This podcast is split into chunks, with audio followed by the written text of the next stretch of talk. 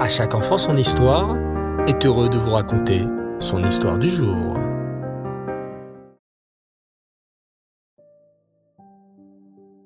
Bonsoir les enfants et Reftov. J'espère que vous allez bien et que vous avez passé une magnifique journée. Bao Hashem. Nous sommes actuellement dans le dernier mois de l'année. C'est le mois de Elul. Le mois d'Elul, les enfants, nous permet de faire un bilan sur l'année écoulée pour nous préparer à l'année à venir. Dans quelques jours, nous serons le 18 Elul, Chai Elul, qui est la date d'anniversaire de deux grandes sadikim, l'Admorazaken, Rabbi Shneur Zalman et du Baal Shem Tov. Laissez-moi donc vous raconter une histoire sur l'Admorazaken et la Teshuvah. Vous êtes prêts?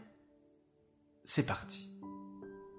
Rabbi Shneur Zalman avait de nombreux chassidim. Lorsqu'un chassid a un souci, dans n'importe quel sujet, que fait-il? Il va chez son rabbi pour lui en parler et pour avoir de l'aide de la part du tzaddik. Un jour, un chassid du nom de Shlomo arriva dans la ville de Lyozna, où vivait Rabbi Schneur Zalman, et demanda une entrevue avec le rabbi. Lorsque son tour arriva, à peine eut-il franchi la porte, il se mit à pleurer devant son rabbi.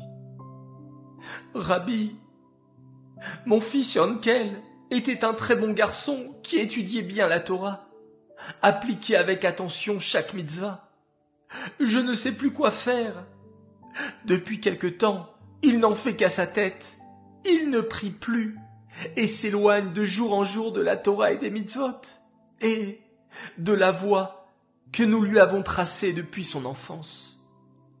Que puis-je faire, Rabbi, pour l'aider à faire tes chouvas Serait-il possible que Yonkel vienne passer quelques jours à Lyozna pour me rendre visite? Demanda Rabbi Schneur Zalman. J'en doute, Rabbi. Voyez-vous, mon fils refusera de m'obéir, et même si la demande vient du Rabbi lui-même, il ne l'écoutera même pas. Il faudrait alors, conseilla le rabbi à Shlomo, que vous trouviez un prétexte pour le faire venir ici, sans parler de moi ni de notre conversation. Atzlacha, bonne chance. En sortant de son entrevue, Shlomo ne savait pas comment s'y prendre, mais il était certain d'une chose il savait que Yankel devait venir à Lyozna. Seul l'Admourazaken pourrait l'aider. Il réfléchit sur la route du retour, puis trouva la solution. Je sais. Mon fils aime monter à cheval et se promener de la sorte.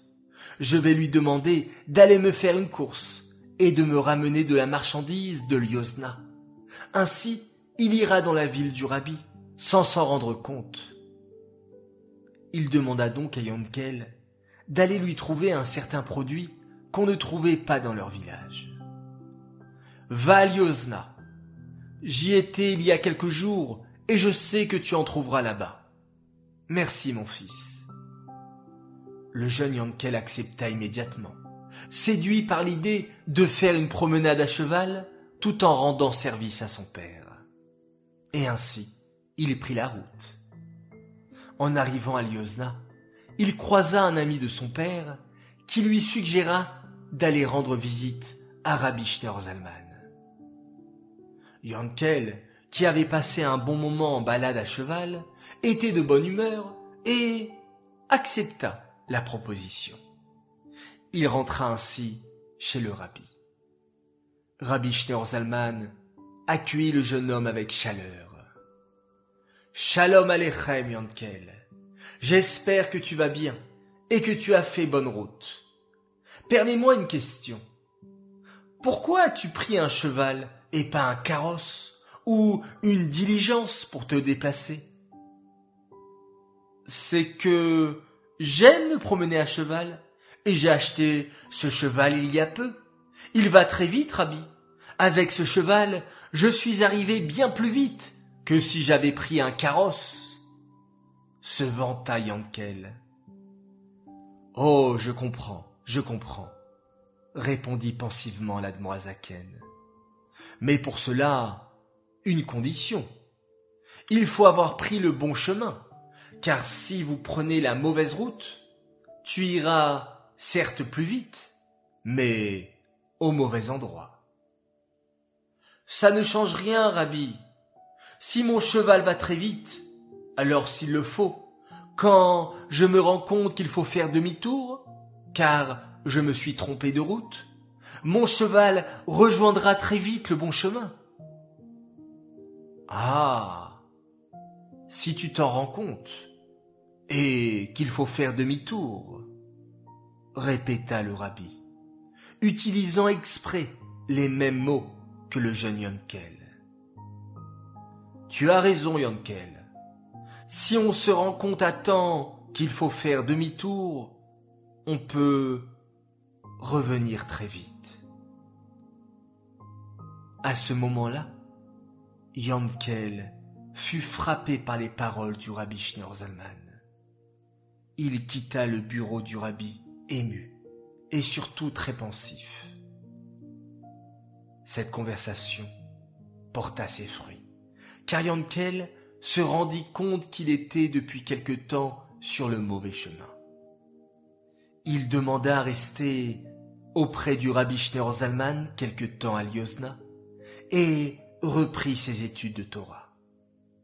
Sa famille fut soulagée et surtout très fière de lui.